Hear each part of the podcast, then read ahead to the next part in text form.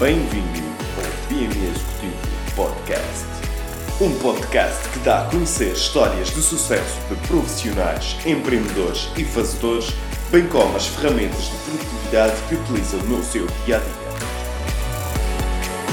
PME Executivo Podcast. No último podcast, tivemos a oportunidade de conhecer Pedro Camacho, fundador da Nearsoft, uma empresa de desenvolvimento de software e consultoria. Se ouvir este podcast, terá a oportunidade de saber como esta empresa nasceu e como cresceu tão rápido num curto espaço de tempo. Neste quinto episódio, fomos à procura de um profissional da área de advocacia e temos como convidado Gonçalo Freitas Souza, um jovem advogado que procura dar sempre o seu melhor nos processos e desafios que lhe são colocados. O Gonçalo atualmente está a trabalhar na Abreu Advogados Madeira e neste podcast vai revelar como iniciou o seu percurso profissional e como é ser advogado nos dias que correm. Olá Gonçalo, é certamente uma estreia para ti aqui no mundo dos podcasts e para mim é um privilégio entrevistar um, um grande amigo. Uh, agradeço desde já o facto de teres aceito esta entrevista para, para o Executivo Podcast e hoje vamos falar um pouco de uma área profissional que é muito exigente, quer em carga de trabalho e também horária. Uh, vamos falar de, de advocacia, não é verdade? Para quem não te conhece, qual a tua naturalidade, que idade tens e qual é a tua formação? Olha, Tiago, antes de mais deixa-me dizer-te que é um privilégio eh, da minha parte também estar aqui, fazer esta entrevista e apoiar o PME Executivo uh, através de um, da elaboração de podcasts que, sinceramente, neste momento uh, é o que está a dar e, portanto, é o renascer de um, de um meio de comunicação que já existe há algum tempo. Uh, e portanto para mim é fantástico participar e agradeço desde já o convite. Obrigado. Ora, eu sou do Funchal. Uh, quais, quais eram as outras perguntas? Tua idade e, e, formação? Eu sou do Funchal, tenho 27 anos, sou formado, sou licenciado em Direito pela Faculdade de, de Direito de Lisboa. Muito bem. E já acabaste a licenciatura quando? Acabei a licenciatura em, no verão de 2014. Muito bem. Quatro, quase, já quatro, quase quatro anos quase, No, mundo, no mundo profissional. E, e é, já nisso que vamos falar. Onde é que começa o teu percurso profissional? Ora, o meu percurso profissional começou para aí um mês ou dois meses depois de, de terminar a licenciatura. Eu fiz uma aposta comigo próprio porque os meus pais sempre me sempre me apoiaram em tudo e nunca tive nunca me faltou absolutamente nada só tinha de me preocupar mesmo com os estudos. Uh, tive muita sorte e portanto o meu objetivo era acabar o curso assim que possível e começar logo a trabalhar e, e, a tentar ser independente a todo o custo. E foi isso que eu, que eu consegui fazer praticamente um mês ou dois meses depois começando a trabalhar na Neville Rosemont e Associados que era uma, uma firma anglo-saxónica no no, situada no Saldanha, em que a maioria dos nossos clientes eram todos estrangeiros e, portanto, não era um contacto com clientes portugueses a, a, predominância naquele escritório, uh, o que me ajudou a evoluir imenso, não só pela dificuldade de entrar pelo, para o mundo uh, para o mundo profissional uhum. por uma pronto de, logo por uma porta assim bastante exigente mas também com o duplo fator de de lidar com clientes estrangeiros numa língua que não é, pronto, não é a minha primeira língua e portanto foi, foi bastante difícil, foi um desafio e, e evolui bastante no meu primeiro ano. E esta, já, só por curiosidade, era uma, esta um, sociedade prestava, portanto, serviços a, a clientes estrangeiros, mas no, para o país deles onde estavam uh, inseridos ou era cá em Portugal? Não, tudo cá em Portugal. Portanto, okay. era, uma, era uma firma uh, orientada para o investimento estrangeiro cá, no, no, território português, sobretudo na aquisição de imóveis, sobretudo na, na, na formulação de golden visas e de, de investimento okay. imobiliário. Claro que também tínhamos uh, as nossas secções e os nossos departamentos de, de penal, de, de comercial, mas era sobretudo uma, uma firma voltada para o investimento estrangeiro e, e para os clientes clientes estrangeiros que pretendiam investir uh, cá o seu capital e portanto foi, foi esse o, o background que me fez enverdar aqui é, para esta profissão. Sim, é, é, é, bom quando certamente acabamos a universidade e a nossa licenciatura e, e acabamos de ter logo uma, uma experiência profissional e então começando sempre um desafio como esse deve ter sido Foi, Desafiante, Foi, não é? foi, foi bastante, foi bastante desafiante. Foi Muito bastante bom. desafiante, mas também fez com que eu evoluísse e com que procurasse eh, adaptar-me o mais depressa possível.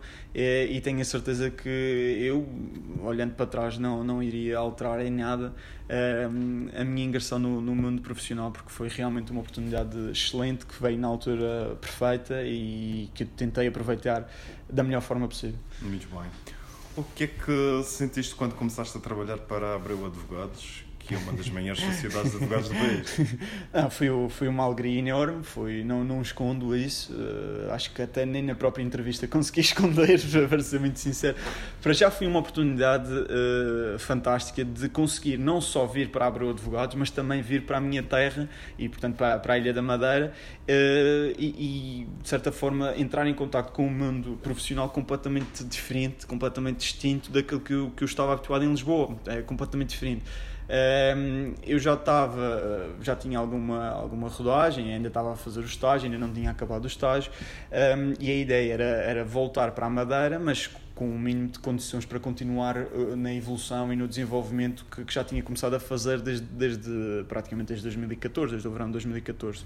Um, procurei bastante uh, e tive, tive esta oportunidade da Abreu que, que é, é ainda mais desafiante, talvez, do que, do que a de Lisboa, porque aqui na Madeira, ao contrário de Lisboa, em que o direito, a, a forma de fazer direito é muito. Uh, é, é, através de secções, portanto, de departamentos. Temos um departamento comercial, temos um departamento penal, temos um departamento de, de, de família, ou seja, quase que nós não uh, saímos dessa bolha em que começamos, ou, ou até pode haver uma rotação, uma rotatividade, uh, mas não é a mesma coisa, ao passo que aqui na Madeira é um bocadinho salve-se quem puder no que toca às áreas. Portanto, nós não, não podemos dar-nos ao luxo de fazer só, só, só uma área, na maioria do, do, dos casos, na maioria dos profissionais que, que aqui trabalham, e portanto é preciso perceber e, e, estudar um bocadinho de todas as áreas, o que para mim, enquanto estagiário, uh, que ainda era na altura, em agosto de 2016, para mim foi fantástico, porque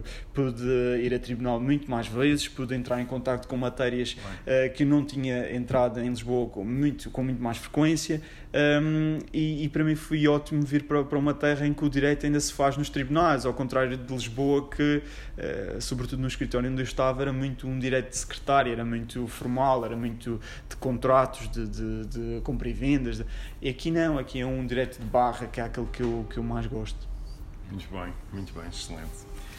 Uh, apesar de estares a iniciar a tua carreira profissional, não é? Quatro sim, anos sim. estamos a iniciar. Quais são os teus maiores desafios atuais como advogado?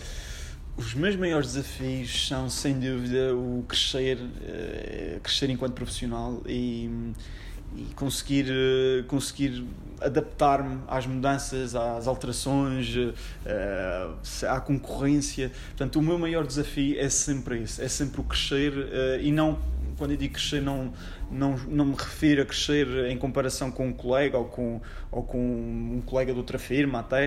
Uh, refiro-me a crescer em comparação a mim próprio. Portanto, ou seja, uh, eu, gostar, eu gosto de fazer com que hoje em dia eu eu seja um advogado melhor do que era, ou pelo menos um profissional mais bem preparado do que era quando, quando eu cá cheguei, em agosto de 2016. Portanto, o objetivo e a luta é sempre essa: é sempre conhecer mais, aprender mais, ganhar mais experiência, ter mais processos para conseguir absorver o máximo e evoluir. A minha batalha é sempre essa, a evolução sempre, de Muito todas bem. as formas possíveis. Muito excelente. Diz-me uma coisa, a justiça é lenta ou a forma como está construída não permite que seja mais célebre? Ou seja, eu sinto que nos dias que correm, muitos processos chegam à praça pública e parece que há uma obrigação das coisas serem resolvidas o mais rapidamente possível. Certo. Qual a tua opinião sobre isto? Eu, por acaso, já uh, tive a oportunidade de escrever um artigo que saiu no Jornal da Madeira sobre esse assunto e, portanto, é isso, eu penso que são duas questões distintas. Portanto, uma é a celeridade da justiça, uhum. a outra é o, é o populismo em torno da justiça, nomeadamente da, os julgamentos em praça pública, que foi, neste, última, uh, foi neste último assunto que incidi o meu artigo. Eu acho que, quanto à celeridade da justiça, uh, a justiça nem sempre é rápida é, e muito menos é tão rápida quanto nós queríamos. Isso certamente que não é. Um, umas vezes eu admito que a, a culpa possa ser do, dos próprios advogados, outras vezes pode ser dos tribunais. Agora, a justiça em geral não é tão célere como nós gostaríamos que fosse. Agora, também é preciso perceber que um processo judicial é uma coisa muito, muito séria que pode mudar a vida de uma pessoa e que muitas das vezes muda mesmo. Portanto, uh, é preciso, é preciso estudar bem as questões, é preciso analisar bem o processo, é preciso uh, fazer um julgamento como deve ser ou, ou toda, e, e, cumprir com toda a tramitação processual. Um, nomeadamente, nomeadamente as várias audiências, se assim for, os, os, os depoimentos. Portanto, não é uma coisa simples, não é uma coisa fácil de se fazer e envolve muitas pessoas, envolve imensos agentes. Obviamente, dependente do, do, número de testemunhas, do, do número, número de testemunhas, do, da importância do processo, da, da, da, complexidade da matéria em causa. Portanto, isso tudo faz com que as coisas não sejam tão rápidas quanto queremos. Agora, eu também tenho de ser sincero, um, da minha curta experiência e, e, daquilo que eu já vi, um, eu noto que as coisas estão um pouco mais rápidas, estão um pouco mais céleres, uh, sobretudo no que toca a, a nível nível de, de, insolvências. De, eu noto que as coisas estão, estão mais aceleradas. Eu noto que houve um passo a, a favor da celeridade aqui Tal, na justiça. Talvez aqueles processos um, que, que, possam se assim dizer que sejam mais standards, sim. ou seja, se A então B, sim. esse processo acaba por estar existem mais processos. Existem processos que são, são os ditos processos urgentes que têm uma tramitação muito mais curta e muito mais célere porque são, pronto, são processos que necessitam de, de ser despachados, digamos assim, muito mais rapidamente do que, do que um processo dito normal, é um processo comum. Uh, um deles é, são, por exemplo, o exemplo basilar são as providências cautelares, naturalmente, que o objetivo é mesmo uh, de, de, pronto, proteger ou tutelar uma situação uh, antes que a decisão seja inútil, ou seja, uhum. tutelar enquanto ainda há qualquer coisa a tutelar. De forma muito claro. simples, é este o objetivo. Um, e, portanto, naturalmente que essas serão sempre mais rápidas do que uma normal. Agora, eu refiro-me a que a rapidez, até mesmo das normais, aquelas que supostamente levam mais tempo, até uhum. aí eu noto alguma melhoria. Agora, claro que uh, há sempre, há sempre exceção à regra, sim, não é? Há sempre casos que levam mais tempo. Quanto ao julgamento na praça pública, aí a situação já é diferente e aí eu vejo com muita preocupação uh, a situação atual. Eu, eu, é assim, eu entendo que, que o papel de, da comunicação social. Acho absolutamente imprescindível. Um, acho que todas as sociedades desenvolvidas e, e, e com liberdade e, e democráticas têm, um, têm de ter uma comunicação social ativa, uh, interessada, uh, atenta, uh, são um autêntico poder. Agora, também é preciso saber como é que se usa esse poder que a própria comunicação okay. social tem. E, e, aqui é preciso ter atenção que um caso, quando ainda, ainda está a ser julgado, quando ainda está em análise, quando ainda não, não, não pronto, quando ainda faltam elementos para decidir a causa, eu acho extremamente errado o, o publicar uh, ou, ou partes do processo, uh, sobretudo quando, quando se percebe claramente que são, são publicações destinadas a criar um género de opinião pública, certo. em que a opinião pública, depois de ler esses trechos e depois de ver uh, aquelas, pronto, as fotografias, ou seja o que for, uh, fica com a sensação de que, meu Deus, se este homem não for condenado, é que isto não funciona, é que isto está tudo de pernas para o ar, é que o dinheiro é que manda e, e os advogados bons é que, é, e caros e, e, essas coisas todas é que é, quem tem um advogado desses safa-se sempre. Portanto, cria aquela ideia errada na população geral de que a justiça pura e simplesmente não funciona e que basta ter dinheiro para podermos fazer tudo aquilo que nós quisermos uma, e sairmos ilesos. Um, destruição da realidade. Sim, um, uma descredibilização total da, da justiça, sim, sem dúvida alguma. Quanto a isso, eu acho extremamente preocupante porque, ao fim e ao cabo, o que se visa com esse tipo de, de atuação é uma confirmação do tribunal dessa mesma, dessa mesma sentença. Ou seja, imaginemos o seguinte caso: Imaginemos que vem um, um, homem, ou uma mulher, ou seja o que for, uhum. uh, condenado, ou, ou melhor, acusado de praticar certo crime. Certo. E que depois, precisamente através do processo, se descobre que ele é inocente. Portanto, ele prova que é inocente. Portanto, é para isso, no meu entender, uh, que servem os processos. É, é para, para, para o arguído, se for um processo penal, para o arguído se poder defender daquilo que vem acusado. Portanto, isto para mim é um Estado de Direito Democrático. Isto para mim é a possibilidade de nós podermos defender a nossa posição, defendermos a nossa imagem, defendermos a nossa palavra em tribunal e, caso conseguimos fazer prova disso, caso essa seja a verdade material do caso, hum, que, que, seja restituída a justiça, que pode ser a condenação, mas pode também não ser. Portanto, ou seja, a condenação não é o símbolo máximo de justiça.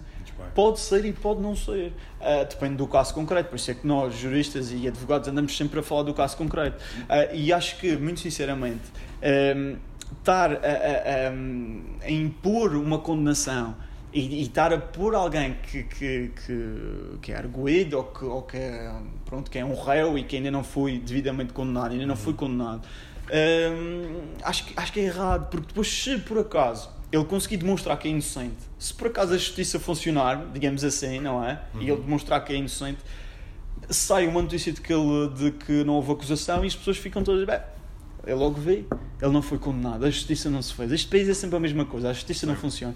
Ou seja, criar uma expectativa ou uma imposição de uma condenação ou de uma absolvição. Eh, eu estou a falar em condenação porque é o mais comum. Todos os factos aí, exato, exato. É, é precoce e só danifica a justiça e o, e, a, e o conceito de justiça na população geral achas... pensa que não há justiça. E é absolutamente errada esta ideia. É absolutamente errada esta ideia.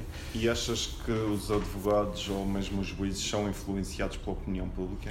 Ou seja, não diria, não diria influenciados agora. Todo o burburinho que vai, que sendo criado acho, acho que acho que pressionados. É assim, as pessoas, uh, as pessoas que lidam com a justiça estão preparadas psicologicamente e têm informações uh, profissionais no sentido de aprender a lidar com a justiça com a justiça mediática, digamos assim. Ou seja, estão a uh, há, há certas formações que, em que nos ensinam a lidar com a pressão mediática de certos casos. Okay. Agora, naturalmente que não somos máquinas, portanto, felizmente não somos máquinas, e, e claro que, que, que, faz, faz pressão, não é? Claro que é assim, eu ainda, ainda, não tive, ainda não tive nenhum julgamento mediático. Agora, naturalmente que não é difícil de imaginar um juiz que tenha, que tenha decidido um processo bastante importante, ou um advogado que tenha de defender um, um cliente bastante uh, conhecido, num processo bastante complexo. Naturalmente que a opinião pública, os repórteres, o, o que se diz nos jornais faz pressão. Aliás, muitas vezes nós vemos uh, nos, nos, jornais, nos jornais e nos próprios meios de comunicação social, no, nos uh, programas de televisão, advogados a comentar certas notícias e, e com cuidado dizer que não, que isto não é verdade. Ou seja, nota-se que faz moça, nota-se que mexe. Um, e é exatamente isso que não se pretende num processo. Quer dizer, é como eu disse no, no, no, próprio, eh, no próprio artigo que escrevi: se vier uma condenação, então que venha, que venha a fúria popular, que se, que se diga tudo e mais alguma coisa. Agora, enquanto não vem, vamos esperar serenamente pelo resultado. Muito bem, já que isto estava conversa para. Não, não, uma conversa para muitas horas, muito, sem dúvida alguma. Uma coisa, um advogado hoje necessita de estar mais bem preparado do que um advogado em 2008? Ou seja, isto é há 10 anos atrás. Um eu sei que não eras advogado em 2008, mas tens colegas que, claro, que já, claro. já o eram e hoje, prontos. O que eu que, sinto que é, que é que um advogado hoje em dia tem mais ferramentas do que um advogado em 2008. Ou seja, temos acesso a portanto, a todos os acórdãos e mais alguns na internet, temos acesso a toda a jurisprudência, a todas, a todas as decisões, a toda a lei, a todos os estudos, a teses de mestrado, ou seja, nós hoje em dia somos inundados de informação. que é algo que em 2008 se calhar até já havia, mas não com, com, esta, com esta abundância que temos hoje. Portanto, um advogado hoje, na minha opinião, tem de estar muito mais bem preparado. Uh, o que não quer dizer que naquela altura não estivessem. Mas hoje em dia é Mas preciso estar. era distinta, talvez. Era, era, um bocadinho, era um bocadinho, as coisas eram um bocadinho diferentes. Eu acho que hoje em dia. Hum, nós estamos todos a fazer pós-graduações, mestrados, especializações, uh, eventos, e, ou seja, hoje um advogado tem de ser um bocadinho tem de ser o, o, advogado está preparado para ir à barra, tem de ser o advogado está preparado para, para redigir contratos, tem de ser o advogado que está preparado para ir a um jantar e, e dar a cara pelo seu escritório, pelo, tem, tem de perceber que a imagem também conta muito hoje em dia, um, sobretudo quando, quando se está numa, numa sociedade assim um bocado mais formal, essas coisas todas. Ou seja, é, hoje em dia é diferente. Agora também temos o lado bom, uh, que é que todos nós temos acesso à informação. Hoje em dia já não há aquela coisa do escritório que tem mais dinheiro, tem mais acesso à informação porque tem um sistema informático melhor ou mais. Hoje em dia temos tendencialmente. Tem praticamente todas as mesmas acesso a mais, exatamente a mais ou menos as mesmas condições agora o que eu acho é que uh, um advogado hoje em dia um, terá sempre de se especializar. Uh, num, por, por, exemplo, no meu caso, ainda não sinto essa necessidade porque ainda sinto que estou a aprender e que, e que queria aprofundar um bocadinho mais de cada área uh, para absorver um bocadinho mais de, da prática geral e depois então uh, saltar para uma especialidade. Mas se um advogado que hoje em dia quiser ser bem sucedido e quiser saber pronto, de muitas coisas de, de, uma área em concreto, ser especialista numa área em concreto, tem naturalmente tem de se especializar uh, e, e, e, se diferenciar dos outros, Já precisamente por essa. chamado generalista. Pois, aqui na Madeira nós ainda temos muito o advogado generalista, mas a verdade é que é está-se está, está a haver um bocadinho a morte da, do advogado generalista, porque naturalmente com o advogado generalista parte tendencialmente, utilizando esta expressão novamente, mas parte tendencialmente em desvantagem, por exemplo, para um processo fiscal em que temos um especialista de direito fiscal que só faz aquilo de manhã até à noite. Okay. Ou seja, é difícil um, acompanhar, uh, a uh, acompanhar a especialização não, não se especializando, mas também isso requer que uh, a firma seja já tenha algum, algum, sim, alguma dimensão. Uma, uma, exatamente, dimensão e uma porque é muito difícil uh, essas especializações. Sim, sim, exatamente. Hoje em dia eu penso que é difícil, eu penso que que os colegas da minha idade, é muito difícil ser um advogado generalista hoje em dia. Digo eu, não é impossível, não é que não existam, mas é cada vez menos. O que eu sinto é que há um pressing no sentido de se especializar. As próprias firmas fazem um pressing no sentido de uh, o advogado, o recém-advogado, uh, ou que acabou o estágio, de escolher uma área uh, para se especializar e para exercer e dar o seu contributo à sociedade nessa área uh, em exclusivo, digo eu certamente as coisas caminham então nesse, nesse na área da especialização. Da especialização. Sim, sim. Eu, por exemplo, como, como os nossos ouvintes, eh, certamente têm a plena noção que um advogado tem que lidar com imensa informação, como falamos há pouco, legislação, documentação de suporte aos processos, como é que a maioria dos advogados se organiza no meio disto tudo, sabendo que há prazos para cumprir? Isto é, eu, eu acho que não mente se disser que os prazos são o maior pesadelo de qualquer advogado. ao fim e ao cabo, a nossa vida toda gira em torno de prazos. Uh, claro que numas firmas isto é mais verdade do que noutras. Geralmente, se for então contencioso, se, sobretudo se fizer contencioso, tanto mais verdade se torna. E portanto, uh, cada advogado tem, uh, tem a sua forma pessoal de organizar os prazos. Uh, mas depois, nas firmas com alguma dimensão, costuma haver, uh, e até mesmo nas mais pequenas, isto é como eu disse, depende um pouco de cada advogado, mas há já sistemas pré-concebidos da organização dos prazos. Há quase que equipas de contagem de prazos e que agendam o prazo e que o advogado tem a antecedência, uh, tem como, como antecedência, pronto, uma antecedência devida, um, começar a tratar de um certo assunto que já sabe que o prazo está a aproximar. Isso alertas. Sim, alertas, para, notificações, para exatamente, exatamente. E portanto, okay. o ideal é sempre ter uma organização digital, um calendário, pode ser no Outlook, pode ser num, outro tipo de, de, de e-mail, de, de, fornecedor de e-mail. O que interessa é que tenhamos um calendário com um, os assuntos para cada dia, para que possamos de forma rápida e simples ver logo o que, é que por exemplo, para esta semana o que é que eu tenho de fazer, ou para este mês o que é que eu tenho de fazer, ou tenho julgamento daqui a dois dias, tenho que começar já a preparar as coisas. Depois também existem vários sistemas, eh, nomeadamente no meu caso, no, no, no, meu caso, eu uso não só o digital como também o físico. Não só os que a sociedade me dá, como também os meus próprios. Claro. Um, a ideia aqui é arranjar forma de uh, simplificar todo o processo de, de, conhecer os prazos e de dar resposta a esses prazos. Quanto mais rápido e, e, e, eficiente for a resposta a esses prazos, melhor. Se eu tenho um prazo até sexta-feira, não quer dizer que eu tenha de esperar até sexta-feira para enviar o prazo. Claro. Simplesmente quer dizer que se eu tiver alguma Mas, mas chatice. por vezes sentes que as coisas Não, tendem claro, para, claro, para, claro. para a última hora. Sinto, sinto completamente. Eu acho que eh, nós todos tentamos, eh, aqui na, na Abra, todos tentamos evitar que isso aconteça. Acontece, é natural, eh, acontece, mas todos tentamos trabalhar arduamente para que isso não aconteça, ou seja, para que os prazos sejam despachados antes do seu termo, ou seja, não chegar àquele último dia, muito menos então às multas, isso aí então Claro. Livre. Portanto, a ideia é sempre um sistema hum, simples, eficiente eh, e que tenha um- pronto, uma vertente digital que é, é o, o geral e que tenha uma vertente em papel caso pronto, isto, eh, as tecnologias às vezes também falham, portanto Esteja offline. convém, exatamente, convém ter sempre um backup ali perto. Atualmente, como é que é o teu dia a dia de trabalho? Existe uma rotina ou é muito dinâmico? Ora, o meu dia de trabalho varia consoante aquilo que eu tiver para fazer eh, durante a semana. Agora, a rotina que eu tento encontrar é ser o mais eficiente eh, possível. E quando eu digo eficiente, não, tô, não quero dizer rápido, porque às vezes a rapidez é, um, é inimiga da perfeição, sobretudo neste tipo de profissão em que é preciso ler tudo e, e estudar tudo muito bem e que as palavras têm significados bastante chatos, nomeadamente o português, que é preciso ter muita atenção eh, em como se faz e formula as conclusões e etc. Portanto, a forma perfeita é tentar hum, que as tarefas mais complicadas, mais complexas a nível intelectual, sejam feitas mais cedo, porque é quando nós estamos mais frescos. Portanto, eu, sempre que possível, acordo, tento fazer num- numa folhinha, aqui está a parte tradicional da organização, mas, mas tento- importa, é a tua Tento fazer numa folhinha hum, as tarefas mais importantes para o dia e aquelas que me são mais pesadas, aquelas que me,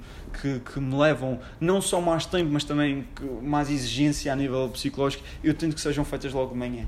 Para que eu chegue à hora de almoço com, com essas, pelo menos já, não, nem que seja, pelo menos encaminhadas, mas, Pensadas, mas estruturadas, pensadas, eh, estruturadas e, e depois deixo para o fim da tarde aquelas que são mais, eh, mais me- mecanizadas, digamos assim, portanto, aquelas em que, naturalmente, com uma pessoa trabalhando eh, com um certo ritmo ao fim do dia já não tem a mesma capacidade que tem no início, pelo menos eu não tenho, eu adorava ter e eu bebo imensa água e, e tenho que tento alimentar-me durante o dia para não ficar naquele estado triste de, de estar ali desidratado e, Claro. e cansado, mas mesmo assim é muito complicado. hum, ter a mesma energia, ter a mesma capacidade de raciocínio no final de um dia Exatamente. do que no, na manhã. Portanto, a minha forma é sempre esta: dividir as tarefas e, e escrever as tarefas mais importantes, tentar despachar as tarefas mais importantes de manhã e ir fazendo as mais mecanizadas, digamos assim, até ao final da tarde e preparar tudo no final do dia para o próximo dia também. Ou seja, ter sempre hum, o início de dia e final de dia eh, orientado para a organização das tarefas do próximo dia, ter sempre um bem. passo à frente. É sempre esse o objetivo. Excelente, excelente. E, e- e isso dá uma ótima deixa para entrar aqui na área da produtividade. e, e já agora, já agora só para porque isto é bom, não só, eh, pelo menos no- pela minha experiência, é bom não só porque nos deixa organizados, Claro. mas porque no final do dia as ideias que nós pusemos naquele papel ficam naquele papel e portanto nós conseguimos dormir à noite. Isto é fantástico. Portanto, eu descobri isso eh, há um ano atrás, gostava de ter descoberto, de, descoberto há mais tempo, mas infelizmente só descobri há um ano atrás. Quando se, se põe as ideias no papel, as ideias tendem a ficar no papel e nós conseguimos sair do trabalho mesmo.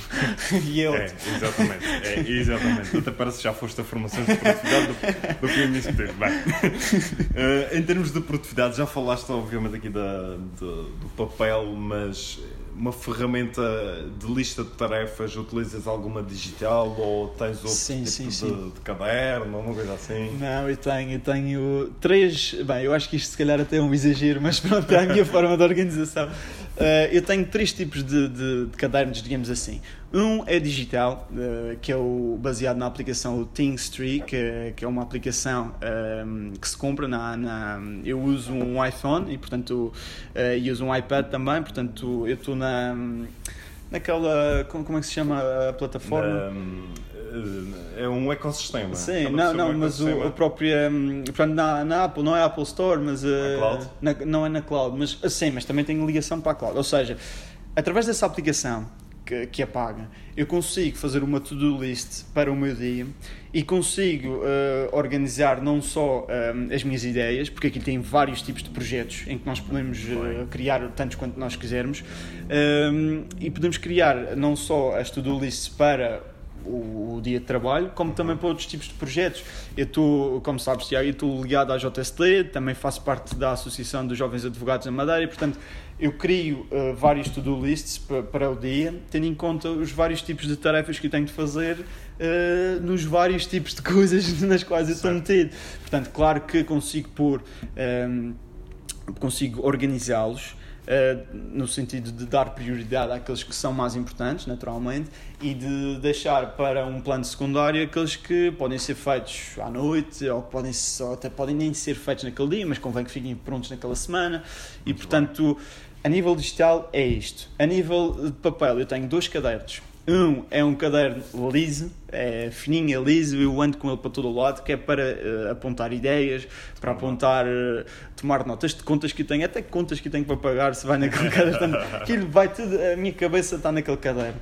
Um, e depois tenho uma, pronto, aqui uma inovação que tu vais ficar muito contente de ouvir, que é o Bullet Journal. Muito não é? O Bullet Journal foi uma coisa que eu descobri um, há relativamente pouco tempo em que basicamente é um caderno assim pequenino, do tamanho A5 talvez, uhum. não é mais coisa, sim, menos sim, coisa, e que em vez de ser pautado ou, ou, quadriculado, é, tem simplesmente os pontinhos, daí o nome, presumo eu. Uh, e depois, ou seja, aquele caderno permite-nos fazer absolutamente tudo o que nós quisermos e, e adaptá-lo à nossa forma de pensar.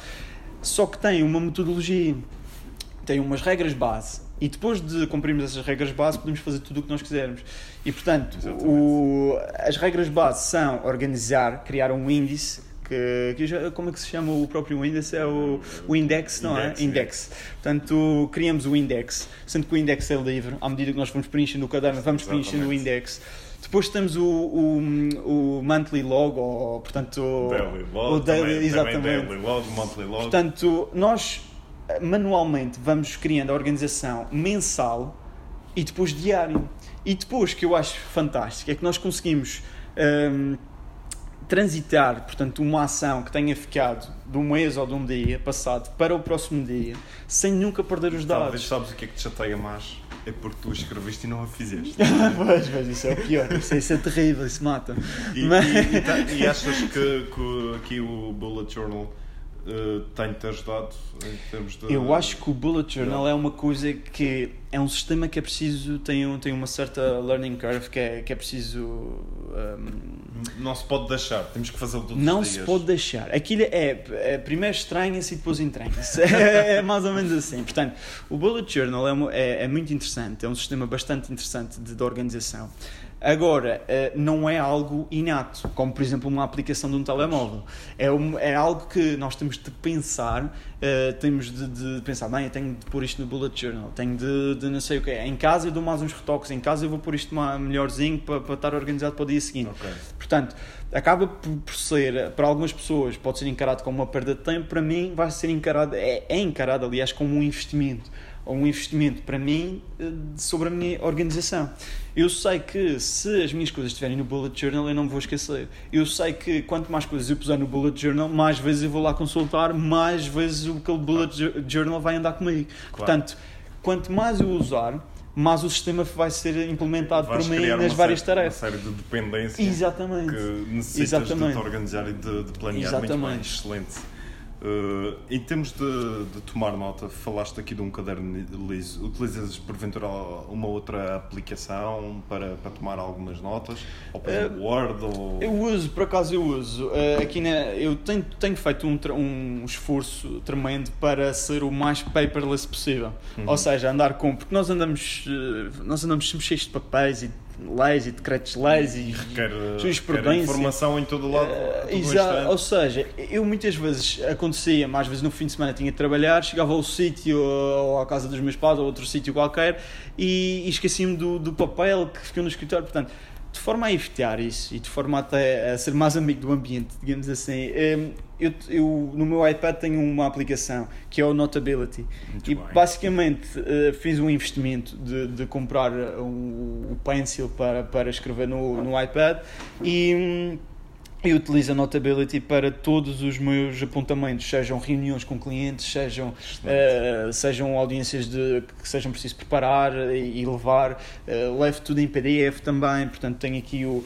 o PDF, uh, o PDF Expert que eu também uso para escrever e sublinhar as leis. Ou seja, eu tento criar um sistema, ou tentei criar um sistema em que tudo estivesse no meu iPad, em para qualquer sítio que eu vá, desde que eu tenha bateria, tenho acesso a todos os documentos. Excelente. O que é bom, por um lado, mas é preciso ter cuidado, porque Claro. são em, nós lidamos com informação sensível e confidencial. Claro. E, portanto, o iPad tem de ter uma data de palavras-passes, não pode, tem de andar sempre de olho nele, não posso esquecer de lado nenhum, naturalmente. Hum, ou seja, é uma responsabilidade acrescida, mas cujo- cujos benefícios superam em larga medida. Muito bom. hum, portanto, São, essa são as tais, acabam por ser as tais diferenças entre um advogado hoje e um advogado há. Sim, sem dúvida alguma, sem dúvida alguma, sem Muito dúvida alguma. Excelente. Uh, em termos de aplicação para gerir o teu e-mail, qual é que tu usas? Eu sinceramente não sei se eu acho que não uso nenhuma. Eu já vi algumas, eu já vi algumas, mas eu acho que Profissional, não. uh, é? Profissional, nós temos o Outlook. O Outlook. O Outlook. eh, Agora, em- não é nenhum programa de, de gestor, de, de- é tudo muito manual, não. mas eu sei que existem uns programas muito engraçados. Eu por acaso estou para experimentar, mas ainda não tive tempo. E em termos pessoais, é Gmail? Em termos pessoais, eu tenho dois e-mails, tenho um Gmail um- e um Outlook, ehm, sendo que eu uso muito mais o Outlook do que o Mas a Gmail. aplicação é, é a mesma nativa do, do iPad? Eh, é a nativa do iPad. Eu já experimentei a do Outlook, mas não gostei. Portanto, Pronto, fico- ficou ok. a nativa do. do... E calendário, qual é a aplicação que, que utilizas? Usa do, a do iPhone mesmo. Uh, a nativa A do iPhone ok. porquê? Porque está sincronizada com todos os outros aparelhos que eu tenho. Portanto, eu sei que, independentemente do aparelho que eu esteja hum, a ver, está sempre sincronizado. Que, por sua vez, também está sincronizado com o escritório. Portanto, eu, num aparelho, tenho todas as informações que eu preciso, bem. seja ele qual Claro. for. Isso é fundamental. Sim. Falamos há pouco dos projetos que, que utilizas o Things uh, Tree. Uh, no caso, em termos profissionais, tem alguma plataforma em que, por exemplo, estás a trabalhar o processo com mais dois ou três colegas e que conseguem trabalhar ao mesmo tempo na- naquele processo? Sim, ao fim e ao cabo eh, já se torna uma prática comum nos escritórios de advogados guardar e usar eh, documentos da cloud, ou seja, documentos em que um advogado, desde que tenha acesso à internet e a devida palavra passe, naturalmente, eh, consegue aceder e trabalhar e, e pronto, e todos ao mesmo tempo, se for preciso, não há problema absolutamente nenhum. Nós temos uma data de, de- de- até porque muitas das nossas equipas, eh, nós temos, um, temos vários escritórios eh, em Portugal continental e também fora de Portugal eh, continental, no- na, na Ilha da Madeira também, na qual eu trabalho, no qual eu trabalho, e portanto é crucial, eh, por trabalharmos, precisamente por trabalharmos todos em equipa, é crucial conseguirmos ver. Eh, eu aqui na Madeira ver exatamente a mesma coisa que um colega vê em Lisboa, porque posso precisar da ajuda dele, ele Claro. pode ser, pode ter mais facilidade ou pode ter mais experiência numa área e eu preciso que ele me reveja o meu trabalho ou, ou eu preciso que ele me ajude num trabalho. E, portanto, aqui que eu vejo aqui no Funchal, um colega de Lisboa consegue ver eh, no escritório dele e, portanto, e isso é absolutamente crucial quando se trabalha em equipa, para estarmos todos em sintonia, para estarmos todos no, a remar para o mesmo lado. E, e em termos de, de troca de informação, é feita praticamente via e-mail ou existe outra plataforma? Não, a, a troca de informação, pronto, é ma- existe a via e-mail também, mas existe outras plataformas que é, por exemplo, o Worksite, que é, que é um sistema que nós trabalhamos, em que os documentos estão, estão lá. Portanto, ao fim e ao cabo, nós podemos enviar o documento por e-mail, até acaba por ser muito mais rápido e muito mais simples. Olha, dá uma olhada lá Sim, aqui sim, nesta opção sim. inicial, ou ver se isto está correto. Mas também podemos, no e-mail, olha, está no dossiê X. Consegues ver-me Ok. se está tudo ok com este documento, ou seja, há um- várias formas de trocar, até quando são documentos muito mais pesados ou processos eh, bastante pesados, o, o meio indicado é, é precisamente esse. Ou seja, hoje em dia, e isso faz parte de uma daquelas dis- distinções entre um advogado de hoje e um advogado de 2008, digamos assim, é que hoje em dia hum, estamos todos interligados e temos todos acesso à documentação em qualquer lugar, desde que tenhamos uma palavra passe de acesso e internet. Portanto, conseguimos trabalhar em qualquer lado, o que é bom. Porque temos acesso aos documentos, mas é mau porque nunca saímos do trabalho. Pois é, pois é. Uh, já falamos aqui de, de rotinas diárias. Tens alguma revisão semanal implementada, por exemplo? Tenho. De- Ou mensal? É mais diária até. Essa é quase sempre a diária. É quase sempre a diária, mas também tenho mensal. É assim, a nível profissional é a diária. É chegar a casa e eu não descanso enquanto não conseguir pôr aquelas ideias que ainda não consegui dar andamento no, no papel. E portanto, preparar o próximo dia para que amanhã seja um bocadinho mais fácil e para que as coisas já estejam mais ou menos encaminhadas. Agora, naturalmente que, e acho que todos os profissionais hoje em dia têm, temos objetivos de curto, médio e longo prazo. Claro. No meu caso, eu tenho objetivos de curto, médio e longo prazo, não só profissionais, como também políticos, como também associativos. Portanto, hum, essas revisões mensais e, até algumas anuais eu faço uh, nessas várias vertentes. Portanto, uh, a nível político, será que já cheguei onde queria chegar? Será que consegui fazer aquilo que queria fazer? Será que consegui fazer aquilo que me prometi, que, que me comprometi a fazer? A nível profissional, é sempre a nível, pronto, no, no mais íntimo, é, é desenvolver-me, ser um advogado ou um profissional cada vez melhor a cada mês que passa. E a nível diário, são as tarefas. É, tenho X coisas para fazer até quarta-feira. Essas X coisas têm de estar feitas pelo menos na terça-feira à noite ou na quarta-feira de manhã. Isso é, tem de ser. E portanto, é uma forma de te organizares e de nunca perderes o fio à meada, porque sabes que tens sempre uma revisão e assim nunca tens aquele assunto que ficou ali esquecido na gaveta não sei quanto tempo e que, ei, olha, já me esqueci completamente, porque entretanto apareceu outra coisa. Exatamente. A ideia é, ser, é, é, ter sempre uma lista dos pendentes e priori, eh, dar prioridade aos pendentes que são realmente prioritários. Portanto, a ideia é sempre essa. Já estamos, pronto, obviamente, a chegar aqui à, à fase final e tenho aqui umas questões que, pronto, já é curiosidades. Uh, o melhor livro que já leste? Ui, eu tenho uma coisa que é. Um, eu, eu, pronto, tive de ler bastante para, para tirar a licenciatura e, para, e no trabalho eu tenho de ler bastante. Portanto, quando, quando eu escolho, quando eu, quando eu tenho de, de, escolher um livro para, para ler, ou, é algo que não tem nada a ver com direito. Uh, portanto, a minha escolha, uh, que é um livro que eu fiquei absolutamente fascinado e que mostrou o quão pequenos eh, nós somos uh, e, e, a sorte que é andarmos aqui e ter, sermos assim, todos uh, seres que raciocinam e essas coisas todas, uh, foi o, a breve história de quase tudo, uh, do autor Bill Bryson. a breve história de quase tudo.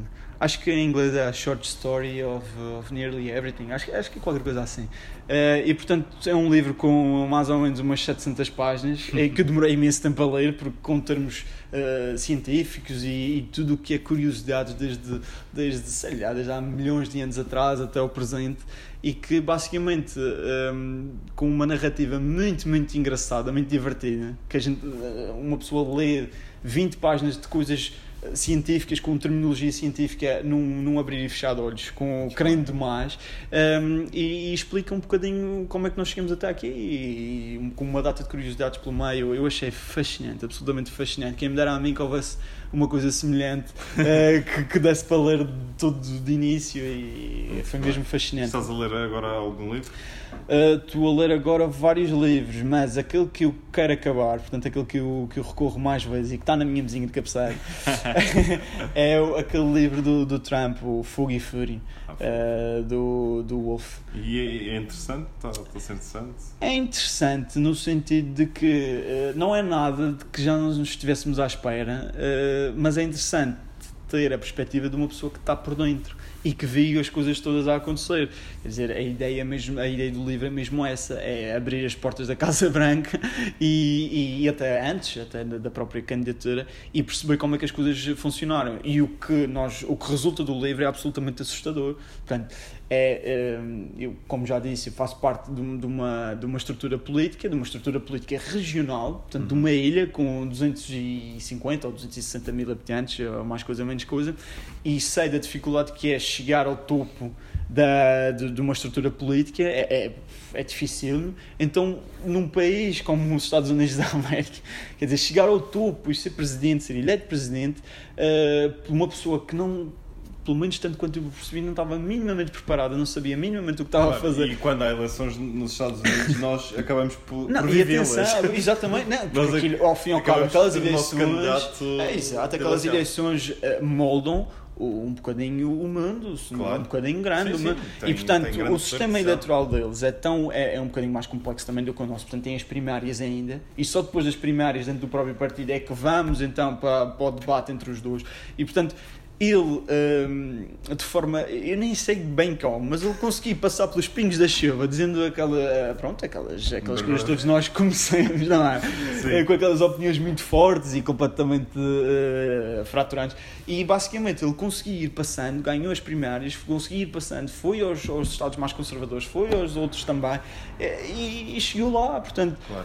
um, e, e hoje em dia é um dos homens mais poderosos do mundo. E como é que é possível uma pessoa que eh, não parece estar minimamente preparada com tantos escândalos que houve e que metade de um escândalo, qualquer um dos que ele teve durante a campanha, fariam com que o político morresse automaticamente, com que já nem, nem sequer desse para levantar a cabeça.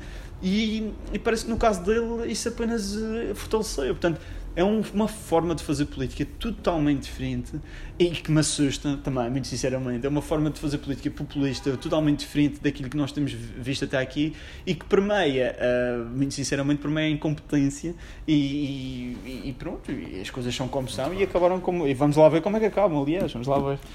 Tua aplicação favorita? A minha aplicação favorita tem de ser. Tem de ser, tenho de ir consultar aqui, tenho de ir consultar aqui. Ah, é o Spotify, sem dúvida alguma. Não É estava à Spo- espera dessa É o resposta. Spotify, sem dúvida alguma. Muito bem, muito bem. Um país a visitar. Ah, são os Estados Unidos da América, nomeadamente Nova York, sem, sem dúvida alguma. Muito bem, pá, já temos aqui um segundo comum. Quero cumprimentar o Trump pessoalmente, é esse o meu objetivo. Uh, tens alguma referência como líder? Tenho várias referências como líder, hum, no sentido político. Uh, tenho o David Cameron, uh, pronto, já, já, não, já não está lá, digamos assim, mas sempre fui um político de referência e sempre fui uma pessoa pela qual hum, eu aspirei, uh, sei lá, a imitar de certa forma, uh, do, do meu, no meu, dentro das minhas uh, limitações, mas sempre tentei uh, e sempre estive atento às coisas que eu fazia.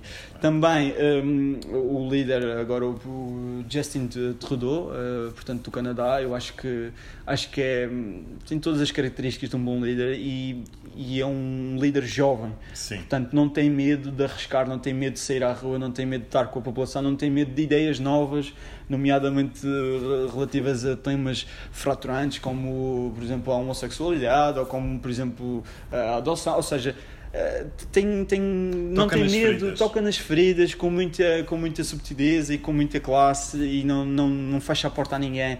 Eh, num, num momento em que vemos um mundo que, que parece que quer fechar as portas sobre si mesmo, eh, ele é uma esperança. Portanto, é uma nação enorme, com muito poder, que tem uma postura de abertura e, e de, e de solidariedade e amizade, e, portanto, para todo o mundo. E isso, para mim, é, é de louvar. Para mim, é um exemplo a seguir, sem dúvida alguma. E quem te quiser continuar a seguir, eh, onde é que poderá seguir, por exemplo, no Twitter, LinkedIn, Instagram? Quais são. Bem, no, eu penso que basta procurar pelo meu nome, que eu sinceramente não sei de cor, mas não sei de cor as minhas contas todas, mas é Gonçalo Freitas Souza e, e tanto em qualquer um deles. O Twitter eu sinceramente não utilizo muito. Tentei, achei que, que era engraçado, mas uh, fartei-me com, com muita facilidade. Não, não, eu mas- penso que é mais. é mais o Instagram e o Facebook, o Facebook sobretudo a nível político, a nível para difundir eh, as minhas ideias e, e também eh, pronto, as minhas intervenções e o Instagram porque gosto muito de fotografia e para mim não há nada melhor do que o Instagram para publicar eh, as nossas fotografias. Olha, Gonçalo, chegamos ao fim, não é? Adorei, adorei este, esta entrevista para. Eu ficava mais meia hora. PM Muito bem. Para Para o PME Executive Podcast. É, é, é uma área totalmente diferente da que já, já vim fazer até o dia de hoje e também esse é o objetivo do, do PME Executive Podcast, que é no fundo ir a várias áreas, falar com vários profissionais e saber como é que é o seu dia a dia e como é que se organizam e também compreender um pouco do que é que, do que, é que fazem e da, da sua área de atuação. Gonçalo, muito, muito Tiago, obrigado. só pela- tenho a agradecer pela e é um gosto, para mim é um gosto ver o PME Executivo crescer dia para dia e ganhar cada vez mais seguidores e fazendo um trabalho de absoluta excelência. Portanto, muito, muito obrigado. Muito obrigado. PME Executivo Podcast. Um podcast que dá a conhecer histórias de sucesso de profissionais, empreendedores e fazedores, bem como as ferramentas de produtividade que utilizam no seu dia a dia.